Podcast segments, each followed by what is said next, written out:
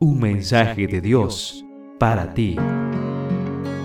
Recibimos mensajes y notificaciones todo el tiempo, a cada instante. ¿Estás listo para recibir el mensaje de Dios para ti? Ciertamente, apenas morirá alguno por un justo. Con todo, pudiera ser que alguien tuviera el valor de morir por el bueno. Pero Dios muestra su amor para con nosotros, en que siendo aún pecadores, Cristo murió por nosotros Romanos capítulo 5, versos 7 y 8 es nuestra cita para este día. El mensaje que Dios tiene para ti se titula Los, héroes, de, Chernobyl. Cuando explotó el reactor número 4 de la central nuclear de Chernobyl, toda Europa quedó bajo amenaza de contaminación. Se necesitaba voluntarios dispuestos a entregar su vida para salvar a muchos más. Los dos primeros en ofrecerse fueron Alexei Ananenko y Valery Vespavlov. Amenenko era un prestigioso tecnólogo de la industria nuclear soviética que había participado en el desarrollo y la construcción del complejo electronuclear de Chernobyl. Él cooperó con el diseño de las esclusas y sabía dónde estaban ubicadas exactamente las válvulas. Era casado y tenía un hijo. Valery era uno de los ingenieros que trabajaban en la central, ocupando un puesto de responsabilidad en el departamento de explotación. Estaba también casado y era padre de una niña y dos niños de corta edad. Ambos eran ingenieros nucleares. Los dos comprendían más allá de toda duda que no saldrían vivos de aquella misión tan peligrosa.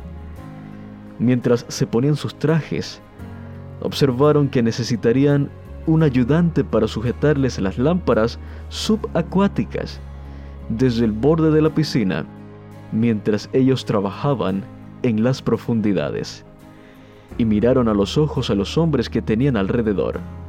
Entonces, uno de ellos, un joven trabajador de la central, sin familia, llamado Boris Baranov, se levantó y dijo, Yo iré con ustedes.